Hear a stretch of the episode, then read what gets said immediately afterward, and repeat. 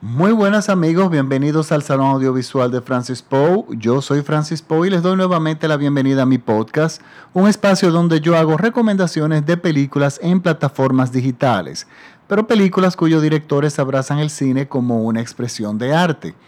Para esta semana les traigo un podcast especial. Esta película no está en las plataformas digitales todavía, sin embargo ya está anunciada para la preventa en la tienda de, Apple, Apple Store. Pero he querido hacer el comentario debido a que muchas personas me han pedido que hable de ella, pero no solamente eso, sino el revuelo que ha causado un comentario del legendario director Martín Scorsese cuando les preguntaron qué opinaba de Marvel. Marvel es la productora de películas de superhéroes. Y él fue muy directo y muy seco y muy claro en su respuesta. Él ha dicho que eso no es cine. Y a mí me han querido comer vivo muchísimas veces, como digo yo, me han querido tirar a la hoguera, porque yo he compartido y he dicho muchas veces eso. O sea, esas son películas desechables. Las películas de superhéroes, en su gran mayoría, son películas que son para, salen de una factoría, se presentan hacen el dinero que tienen que hacer y son olvidadas. No tienen una calidad cinematográfica, tienen mucho presupuesto y son películas que son construidas en un gran porcentaje dentro de un ordenador. Se sale de los espacios del cine para entrar ya dentro del mundo de las, de, las computadoras y, su, y, yo las, y se, se asemejan más a un videojuego digital que a una película en sí. A mí la impresión que me da es que son, tú verlo cuando uno está jugando un videojuego, hay un prólogo que te cuenta más o menos la historia, pues yo lo que entiendo es como que es la extensión de este prólogo. Y yo siempre he dicho que este tipo de películas que descansan en efectos especiales, prontamente tú lo vas a poder duplicar en un iPhone. Y miren, yo lo dije el año pasado y resulta que en el último iPhone, el iPhone 10 por lo menos, el que había salido hasta hace, eh, hace poco, bueno, salió el año pasado, en el iPhone 10 hay una aplicación que te hace eso, te lleva espacios eh, alrededor como si tú estuvieras en otros países y en otros mundos. Y eso era algo que hace unos años atrás costaba una millonada y ahora lo puedes hacer con tu móvil. No todas las películas de Marvel ni de superhéroes son así. Eh, tengo que ser un poco justo. Hay películas que a mí me han gustado. Y esas son, por ejemplo, de Batman, que de hecho es el, superhéroe para mí muchísimo más interesante porque Batman no tiene superpoderes, su superpoder es el dinero. Y Batman vive en un mundo de oscuridad y es el personaje, el superhéroe de hecho que yo encuentro más humano y del cual se pueden sacar mejores historias. Y de hecho, la de Tim Burton, las dos Batman de Tim Burton, la, la Batman de Christopher Nolan han sido las mejores. Pero también hay una del Hombre Araña, que creo que es la segunda, que a mí me gustó mucho, y también Deadpool, por lo menos la primera, la segunda no la he visto. Considero que son películas muy bien hechas, pero siguen entrando en no mi material preferido de cine. Pero yo estoy claro, a mí estas películas no me gustan, no porque no son de superhéroes, sino que fallan en la esencia del cine en sí. Hay algunas de Iron Man también que a mí me gustan. Ahora me están hablando de eso. Y la primera y creo que la segunda. Pero bueno, se dejan ver, pero no es que me enloquecen. Estamos, yo quiero que estemos claros en esto. Y este comentario de Martín Scorsese dice eso. O sea, lo que él está diciendo es que no son cine, no es cine, sino simplemente películas desechables. Así como canciones eh, no es lo mismo una canción, por ejemplo, de los Beatles que, un, que haya probado a que, quedan en la historia. Eh, por ejemplo, el libro, el disco de Abbey Road eh, cumple ahora 50 años y está entre nuevamente uno de los discos más vendidos. Y no es lo mismo tú comparar esa música con un reggaetón que salió hace una semana que ya en una semana ha desaparecido. Porque hay que música y hay música y música. Pero lo que a mí me molesta de Marvel es que tratan, han tratado, y hay mucha gente que trata de colocarlo al mismo nivel de cine de películas como del propio Scorsese, como El Toro Salvaje, como El Toro Salvaje, Taxi Driver. Realmente no. Esas películas no cumplen con ese cometido. Pero ¿qué pasa? Mi mayor alarma ha llegado cuando ahora en el Festival de Venecia gana la película de Joker sobre el Guasón de Batman. Gana como mejor película. Y miren, el Festival de Venecia es uno de los festivales más serios del mundo. Eh, y más antiguo también. Y usualmente no, nunca he visto una película que, que no me guste, que ellos hayan premiado. Pero yo dije, bueno, de Black Panther fue nominada al Oscar y yo creo que es un, el dinero se impone al final. Y yo creo que, bueno, esa es la corriente muy patética, pero yo pensé es la corriente que está empezando a dominar y esto es terrible. ¿Qué pasa? Voy ayer al cine, a una sala espectacular, pagué todo el dinero del mundo por, lo, por un lugar VIP, porque fui con los compañeros de trabajo, fui un poco de mala gana, fui para que no me digan que yo soy siempre la, la persona como que no quiere ir a ningún lado. Bueno, fui.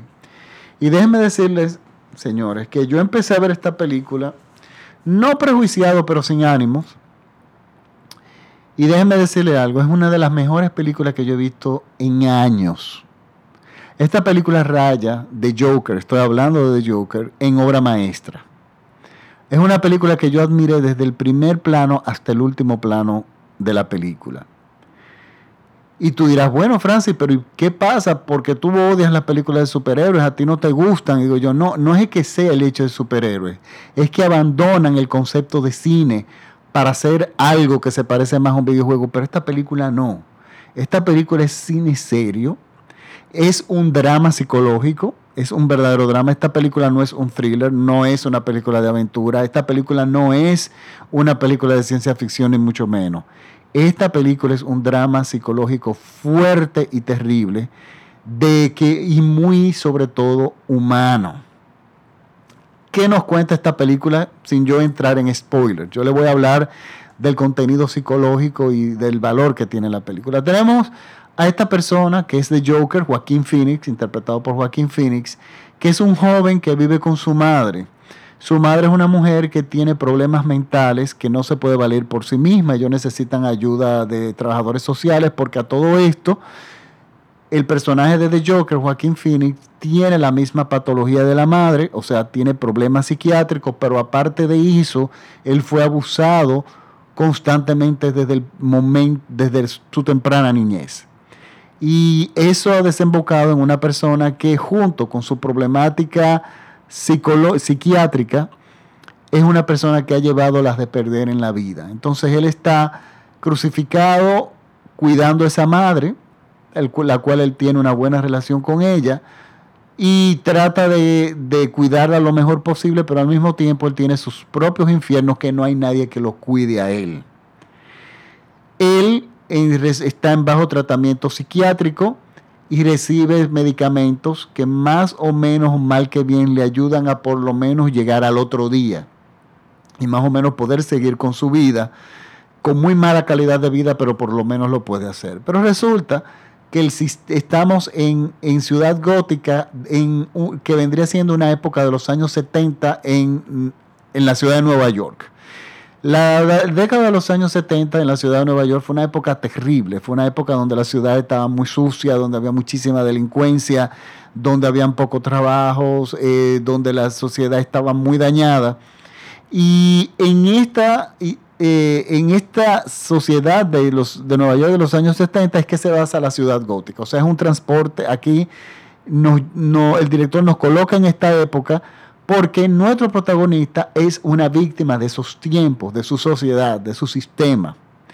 Y resulta que como hay una crisis económica también gubernamental, el gobierno decide cancelarle la ayuda psiquiátrica a nuestro personaje. Y esta ayuda, sin, la ayuda psiquiátrica y sin la asistencia psiquiátrica, él no puede comprar sus medicamentos porque necesita dinero para comprarlo, la receta, pero aparte de eso, eh, no solamente necesita la ayuda psiquiátrica, sino los medicamentos y aparte de eso, él no puede trabajar en trabajos regulares por su propia condición. Pero él trabaja como payaso en una compañía que vende estos servicios a diferentes actividades.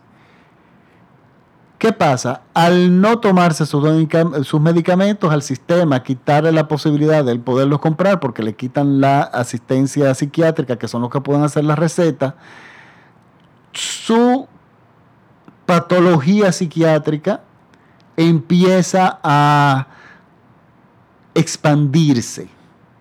Expandirse, que estaba controlada, esta, esta patología estaba como una represa contenida por los medicamentos y la ayuda, pero de repente al gobierno quitarle esa asistencia, esta desaparece esta barrera, esta represa, entonces este caudal de problemas patológicos más sus problemas psicológicos de infancia empiezan a destruir al personaje poco a poco, que es el guasón. Miren, nosotros estamos frente a una película es cine de calidad. Esta película no van a haber efectos especiales de naves volando ni explosiones, nada de eso. Tiene muchos efectos visuales, pero todos al servicio del perfil psicológico del personaje, de lo que los rodea, del mundo que ellos necesitaban crear alrededor de él para hacer el espacio, la actuación de River Phoenix lo más eh, versátil posible y realmente lo logran. Joaquín Phoenix da una de las mejores actuaciones de la década. Aquello es impresionante. Pero al mismo tiempo es una historia que nos destruye porque nos estamos frentes, eh, nos comparamos a las sociedades nuestras de hoy en día. Vemos como las personas que tienen eh, retos psicológicos, eh, patológicos, que no son culpa de ellos, que nacen con eso, con ellos y si son tratados pueden hablar, eh, vivir felices. Pero estamos en una época donde las enfermedades psiquiátricas se perciben como debilidades. Estamos en una época de que para seguir adelante sin mirar en el pasado, de tú, de ir por más, de, de la milla extra y de todas estas cosas que se ha inventado la industria eh, laboral. Y resulta que estas personas que tienen esta patología empiezan a ser percibidas por la sociedad, y esto pasa en nuestra sociedad como personas débiles y como personas que se sienten con el derecho de abusar de ellas. Entonces nuestro personaje es abusado por absolutamente todo el mundo desde su infancia. Primero por la condición de la madre que no lo puede criar, después por todos los novios o los familiares de la madre, por la sociedad en sí en la calle, cuando él va caminando, que perciben que es una persona diferente y en vez de tratarlo de entender, lo atacan. Y por el sistema que le niega la asistencia psiquiátrica y psicológica que esta persona necesita por simplemente una cuestión de presupuesto. Miren, esto es terrible. Y ayer mismo, que me conecté mucho con el tema de esta película, yo estaba saliendo de la parada del metro y en la parada del metro, ahí ah, en, cerca de, un lugar donde tengo que transitar mucho, resulta que veo, hay un hombre que, evidentemente tiene problemas psicológicos, un hombre que vive en la más absoluta miseria. Él siempre está ahí siempre pidiendo dinero. No es un hombre violento, es un hombre que quizá de repente si no lo conoces te asusta un poco. Pero resulta que él salió, eh, al delante de mí venía un militar, un policía, y este señor cuando salió y lo vio, sin mediar palabras, simplemente le dio una patada. Y le digo yo, pero ¿qué usted está haciendo? Y dice, no ves que eres un loco. Digo yo, que es un loco. Digo yo, pero ¿y qué te ha hecho? Y es que vivimos en un mundo así. El nuestro mundo actual es así, es un mundo abusivo. Entonces tenemos esta persona que hace que su utopía en la vida es ser feliz o sonreír y no lo puede hacer. De Joker es una persona que quiere reír, pero nunca lo ha podido hacer. Entonces él quiere ser cómico, él quiere hacer reír al mundo y es su meta dentro de su más absoluta tragedia de tratar de hacer de reír al mundo. Miren, y hay una secuencia, y esto sí se lo puedo contar para que lo puedan apreciar. Hay una secuencia en la película donde el Joker entra a una sala de cine y esta sala de cine están presentando la película Tiempos Modernos de Charles Chaplin. Miren, esta, esta película de Chaplin, eh, bueno, es, y, bueno, y la pantalla, vemos que se refleja la luz, ilumina al personaje de The Joker. Hay un reflejo de lo que es Chaplin en la figura del guasón. Y lo que nosotros entendemos es lo siguiente. Charlie Chaplin fue una persona que tuvo una vida exactamente como la de él, o muy parecida, hay un paralelismo ahí. Eh, Charlie Chaplin nació en la más absoluta miseria, y su madre era una mujer, una actriz con problemas psicológicos muy serios, psiquiátricos. Y sin embargo, Charlie Chaplin salió y pudo triunfarse, se convirtió en una persona que de la más absoluta tristeza logró hacer reír al mundo durante muchísimos años. Y este momento, y ese momento en la película es como yo lo admiro a él. Si no tienes la referencia de quién es Chaplin, que es prácticamente lectura obligatoria en la historia de las artes o de la humanidad, no aprecias la hermosura de esa escena. Pero no solamente eso, antes de esa escena y durante varios momentos de la película se escucha la canción Smile, Sonríe, que es la canción que representa al, al guasón durante toda la película. Y esta, y esta canción fue compuesta por Charlie Chaplin. Muchísimas personas no saben esto. Chaplin fue un gran compositor, compositor de muchísimas canciones y melodías conocidísimas. Y esa canción que habla sobre que debes sonreír, no importa qué ni cómo, siempre tienes que lograr sonreír, es la canción que persigue al guasón en varios momentos de la película y que definen realmente su perfil. Y de hecho hay una de las escenas más hermosas que es la que marca, es, la que da el tiempo, es la que marca el compás de lo que sigue.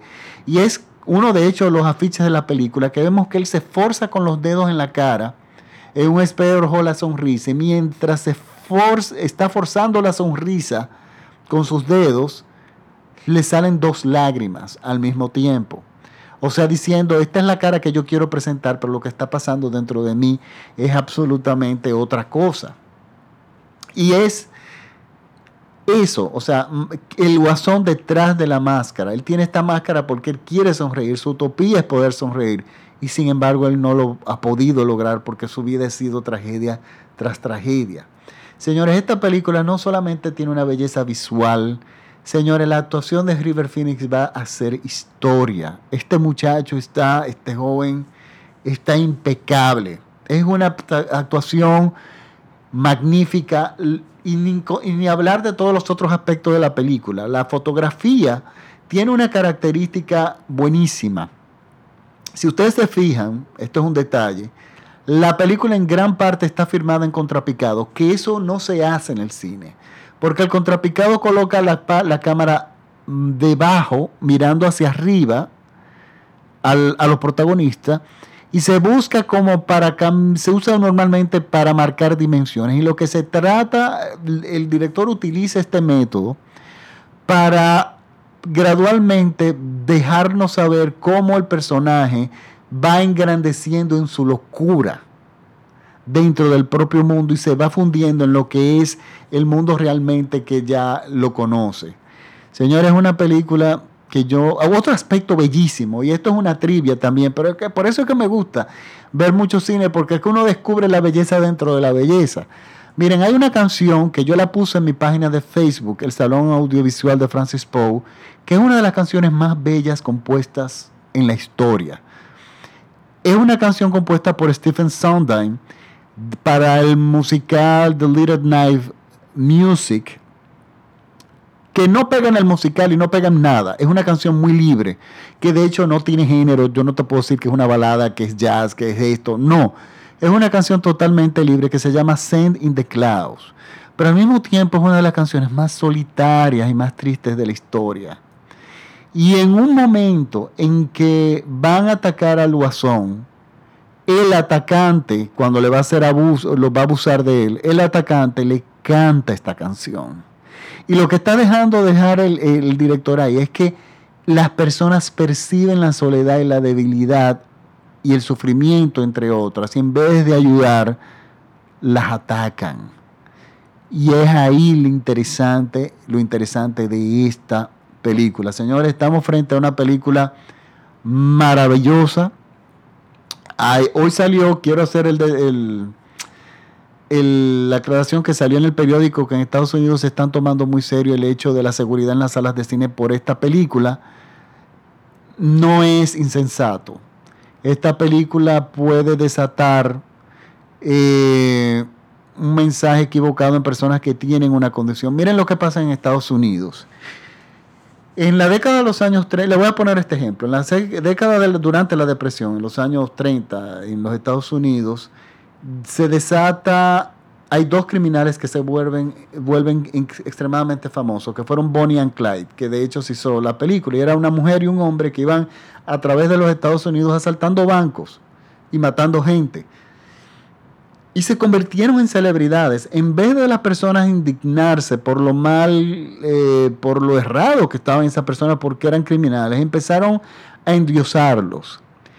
Y en Estados Unidos puede pasar eso dependiendo de el medio de comunicación que toca el tema. El guasón en esta película descubre que haciendo el mal, él llama la atención y la gente empieza a quererlo, cosa que no pasó cuando él era una buena persona. Entonces, esto puede desatar en muchísimas personas que están mal de la cabeza eh, fantasías que pueden ser peligrosas. Pero bueno, tengan, yo no, es muy difícil que yo creo que algo así pase, pero no es insensato, eso es algo que ha salido, que suena amarillista, pero no, pues realmente para mí tiene algo de sentido. Sí les pido por favor que vean la película en su versión original en inglés, subtitulada. Es un crimen ver esta película doblada en español. Es absolutamente un crimen. Otro aspecto que quiero desatar, eh, destacar perdón, es la música. La música Contrario a la mayoría de películas de superhéroes que tienen unas orquestas de sinfónicas con todos los músicos habido y por haber, la música aquí se está básicamente sustentada en un contrabajo algo alterado. El contrabajo es el instrumento de cuerda acústico más grave de la orquesta. Y que, en su eh, registro medio tiene un poder, eh, transmite una tristeza muy grande. Pues bueno, aquí lo utilizan de una forma magistral. O sea, hasta en ese detalle la película es cuidada. Por favor, no se la pierdan para que ustedes vean que de cualquier cosa se puede hacer una maravilla de película siempre y cuando se sepa, que, eh, se sepa dónde mirar y se sepa qué decir. Eh, de este director no había hecho absolutamente nada, pero si su cine va a ser como este, su próxima película se va a convertir verdaderamente en un, maestro. Él le dio las gracias a DC Comics por permitirle llevar esta visión del Guasón y a Warner Brothers en su cuando le entregaron el premio. Y realmente, miren, es una maravilla. Esta película, de hecho, yo la quiero volver a ver. Porque hay muchas cosas que de siempre no se les escapan. Bueno, ahora sí, me despido. Eh, recuerden que este programa es escuchado por todo México vía radiola.com. No, perdón, radiola.com. Y pues recuerden que pueden escuchar mis podcasts gratuitamente en Spotify, en Google Podcasts, en, Apple Podcasts, prácticamente en todos lados. Compártanlos con sus amigos. Y nada, muchísimas gracias por la sintonía hasta el próximo podcast, la que les, lo voy a hacer hoy mismo para subirlo en este fin de semana, porque esta película es de la, que, de la que voy a hablar en el próximo podcast, es de Prime Video y es una película estupenda. Pues bueno, ahora sí me despido. Hasta la próxima semana. Y recuerden que The Joker está en su sala, en las salas de cine. Y por favor, véanla en una buena sala que no esté doblado al castellano. Muchísimas gracias y hasta el próximo podcast. Adiós.